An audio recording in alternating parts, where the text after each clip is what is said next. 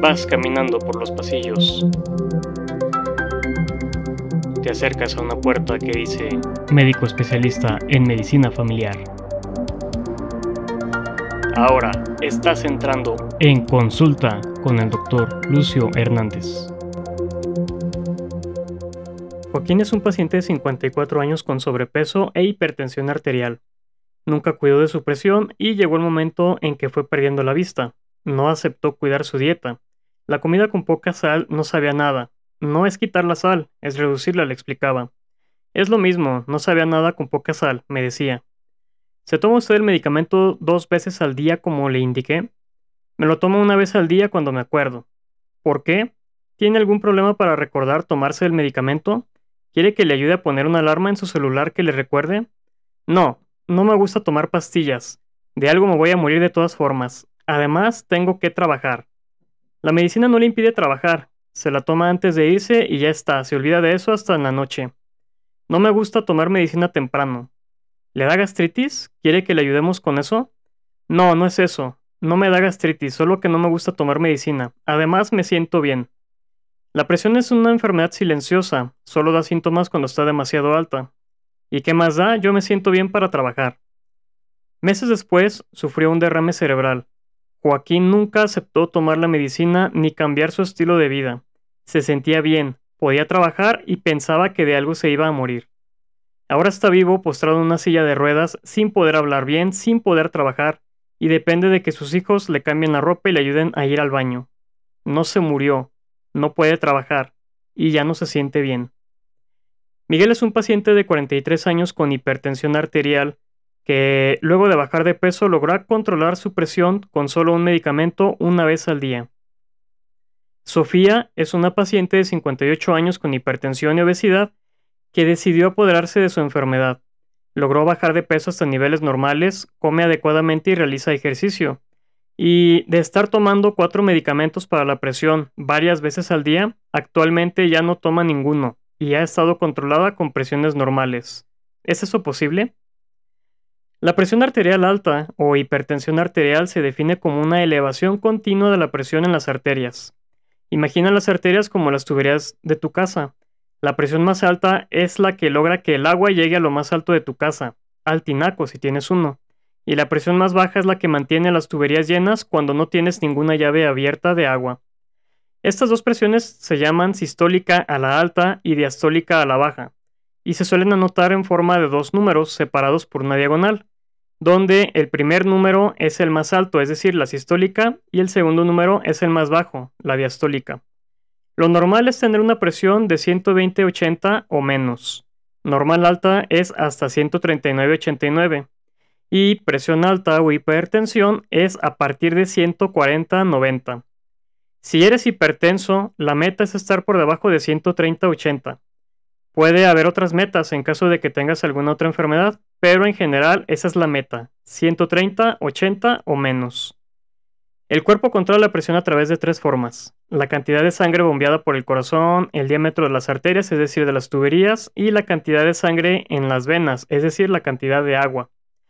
El corazón late con mayor o menor fuerza y velocidad dependiendo del esfuerzo que estemos realizando. A mayor esfuerzo, más necesidad de oxígeno y nutrientes para los músculos y órganos, y a menor esfuerzo, menos necesidad. El simple hecho de sentarnos obliga al corazón a realizar más esfuerzo debido a que la cabeza, el tinaco de nuestra casa, queda más alto respecto al corazón que si estuviéramos acostados. Es por eso que es normal tener una presión más o menos baja estando acostados, y más alta al sentarnos, y aún más alta si nos paramos, debido a que la cabeza queda aún más alto. Si hacemos un esfuerzo como caminar o correr, la presión va a subir aún más. Eso es normal, y la presión se modifica con cualquier mínimo movimiento que hagamos. Por eso, si te tomas la presión dos veces seguidas, obtendrás dos niveles diferentes de presión entre ellas. La presión cambia con cada momento y con cada actividad que hacemos. Por eso, cuando te pedimos que te tomes la presión, debes hacerlo asegurándote de estar sentado, las piernas sin cruzar y los pies apoyados en el piso, la espalda apoyada en el respaldo, y tranquilo por lo menos durante unos 15 minutos antes de tomarte la presión. Al momento de realizar la toma, lo ideal será apoyar el codo sobre una mesa de modo que quede más o menos a la altura del corazón. Así la presión que se tome será lo más aproximada a la que maneja el corazón.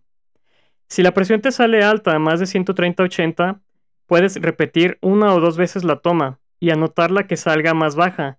Recuerda que la presión cambia de un momento a otro. Existen diversos dispositivos automáticos para la toma de la presión. Lo ideal es que te consigas uno para poder tomarte la presión por ti mismo en casa sin tener que depender de nadie más que lo haga. Si te la tomas en cuanto llegas de estar caminando o cuando estabas haciendo cualquier otra cosa y te sientas e inmediatamente te tomas la presión, no le das tiempo al corazón a relajarse y regular la presión, y puede salirte alta. Por eso es importante estar sentado y relajado 15 minutos antes de la toma. En la mayoría de las ocasiones la hipertensión, como enfermedad, no tiene una causa conocida, y en pocas ocasiones puede ser secundaria a una enfermedad renal, un trastorno hormonal o incluso al uso de medicamentos o sustancias estimulantes como puede ser la cafeína, las anfetaminas u otras drogas.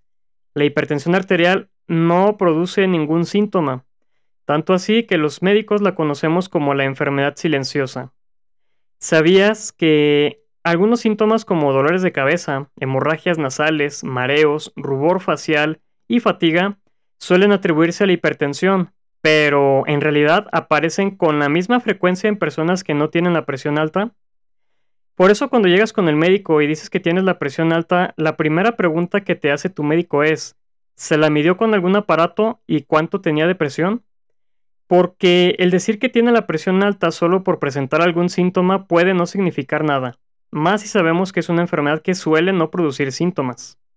Si tienes algún síntoma y crees que puede ser la presión alta, atiéndete en ese momento. Busca quien te tome la presión para poder salir de dudas. Como te decía hace rato, la presión cambia a cada momento, y cuando uno está estresado o tiene dolor se libera una sustancia llamada adrenalina que puede hacer que el corazón lata más rápido y más fuerte, y que las venas se cierren un poco, disminuyan su calibre. Ambas cosas aumentan la presión, para prepararnos por si tenemos que pelear o escapar. Así que el estrés y el dolor pueden aumentar la presión, y hay que tener mucho cuidado de diagnosticar una hipertensión si tienes dolor o estrés. Igualmente, si ya eres hipertenso y te tomas la presión en un momento en el que tienes dolor o estrés, registra en tu bitácora que en ese momento estabas pasando por un mal rato, para tomarlo en cuenta a la hora de revisar tu bitácora con tu médico. Además, a todas las personas nos estresa un poco ir con el médico, porque nunca vamos con el médico a platicar como cuando vamos con un amigo. Vamos con el médico cuando tenemos algún problema de salud.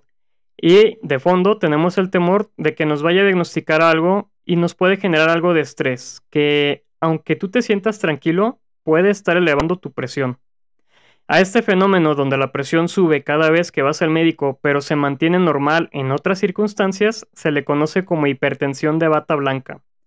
Por eso todos los médicos pedimos que te tomes la presión en tu casa, en un área donde te sientas cómodo y registres tus presiones, para poder valorar realmente cómo tienes la presión, ya que sabemos que puedes presentarla alta en el consultorio, pero normal en todas las demás partes donde estás. Por otro lado, hay gente que le sucede justo lo contrario, sea porque se sienten seguros frente al médico o se llevan bien con él. Y entonces siempre les sale bien la presión en la consulta, aun cuando en su casa siempre la tienen alta. A eso se le conoce como hipertensión enmascarada y también por eso es importante que te tomes la presión en casa y la registres. Entonces, la presión alta sí puede presentar síntomas, pero regularmente aparecen hasta que la presión está muy alta, tanto que ya está dañando a otros órganos. ¿Qué órganos daña? principalmente corazón y venas, es decir, al sistema cardiovascular. Y se rompen las venas más pequeñas del cuerpo como se romperían las tuberías de tu casa si tuvieras una presión excesiva de agua, dañando principalmente a los ojos con pérdida de la visión, al riñón con pérdida de la función del riñón y al cerebro con hemorragias y embolias cerebrales, además del corazón con infartos. Tener la presión alta daña gradualmente y poco a poco tu cuerpo, a tus órganos, y, a igual que como te comenté con la diabetes, la medicina está lo suficientemente avanzada para evitar que mueras de presión alta, pero no tanto para evitar que tengas secuelas y vivas mal. Puedes perder la vista, puedes necesitar de diálisis por un riñón que ya no te sirve, puedes sufrir un evento cerebral vascular que te deje paralizado pero no muerto, dependiendo de alguien más, y puedes tener infartos al corazón sin morir, pero que te dejan sin poder caminar o hacer actividades a las que ya estabas acostumbrado, poder trabajar. No es pensar que de algo me voy a morir, sino pensar con qué calidad de vida quiero vivir. Por eso la insistencia en controlar tu presión arterial, que te la tomes en casa aunque te sientas bien, que sepas que la hipertensión es silenciosa. Puedes tener la presión alta y no sentir nada. Muchos pacientes dejan de tomar el medicamento porque se sienten bien, pero luego presentan los daños, presentan las secuelas. Existen muchos tratamientos con medicamentos que ayudan a controlar la presión, medicamentos que van dirigidos al riñón, a las venas y al corazón. Todos ellos obligan a tus órganos a trabajar más allá de sus capacidades, a adaptarse, pero no curan la hipertensión. ¿Puedes hacer algo por tu cuenta para no depender tanto de la medicina? Claro que sí, puedes cambiar tus hábitos de estilo de vida. La pérdida de peso, mantener un índice de masa corporal normal puede reducir hasta 20 milímetros de mercurio la presión sistólica y 8 la diastólica. Bajar la circunferencia abdominal, es decir, la panza, a menos de 90 centímetros en hombre y 80 centímetros en mujeres, puede reducir la presión hasta en 15 milímetros de mercurio. La actividad física, 30 minutos al día, 5 veces por semana, puede reducir 8 milímetros la sistólica y 5 la diastólica. La reducción de la ingesta de sal, no la eliminación, la reducción a un máximo de 1.5 a 2.5 gramos de sal por día, es decir, más o menos una cucharadita cafetera, puede reducir hasta 10 milímetros de mercurio. Los alimentos ricos en potasio pueden bajar hasta 5 milímetros de mercurio. La dieta basada en frutas y verduras con alimentos bajos en calorías y bajos en grasas saturadas pueden bajar hasta 11 milímetros de mercurio. Retirar el tabaco puede bajar hasta 10 milímetros de mercurio, además de reducir el riesgo cardiovascular, es decir, el riesgo de infartos y embolias hacia el corazón y al cerebro. Y aquí me refiero a reducir, o mejor dicho, retirar el tabaco, no importa si es a través de vapors o del cigarro directamente. El problema es el tabaco. El vino y el alcohol que tanto promoción le hacen como saludable para el corazón no ayuda en nada para bajar la presión ni el riesgo cardiovascular. Los cambios en el estilo de vida ayudaron a Sofía y a Miguel a controlar su presión arterial, se apoderaron de su enfermedad y tomaron las decisiones correctas para evitar las complicaciones. Joaquín, que decidió no cuidarse, ahora está pagando las consecuencias de sus actos, y por haber quedado imposibilitado, inválido, dependiente, ya no puede hacer cambios del estilo de vida que le hubieran ayudado. En conclusión, la hipertensión es una enfermedad silenciosa, no se siente nada a menos de que esté tan alta que ya esté dañando directamente a los órganos en ese momento. La meta en general es mantener la presión debajo de 130-80 para decir que está controlada. La presión cambia a cada momento y puede presentarse alta o baja cuando vas con el médico por los fenómenos de la bata blanca y del enmascaramiento, es por eso que es importante tomarte la presión en casa, anotarla en una bitácora y presentarla con tu médico para que pueda hacer los ajustes necesarios en el tratamiento. Los cambios en el estilo de vida pueden llevar a un mejor control de la presión y a depender menos del medicamento, incluso a no tener que tomar ningún medicamento. Si tienes alguna duda, consulta a tu médico. Recuerda que la salud es efímera y hay que cuidarla, y qué mejor manera de hacerlo que estar bien informado y empoderarte de tu enfermedad. Muchas gracias por la escucha y hasta pronto.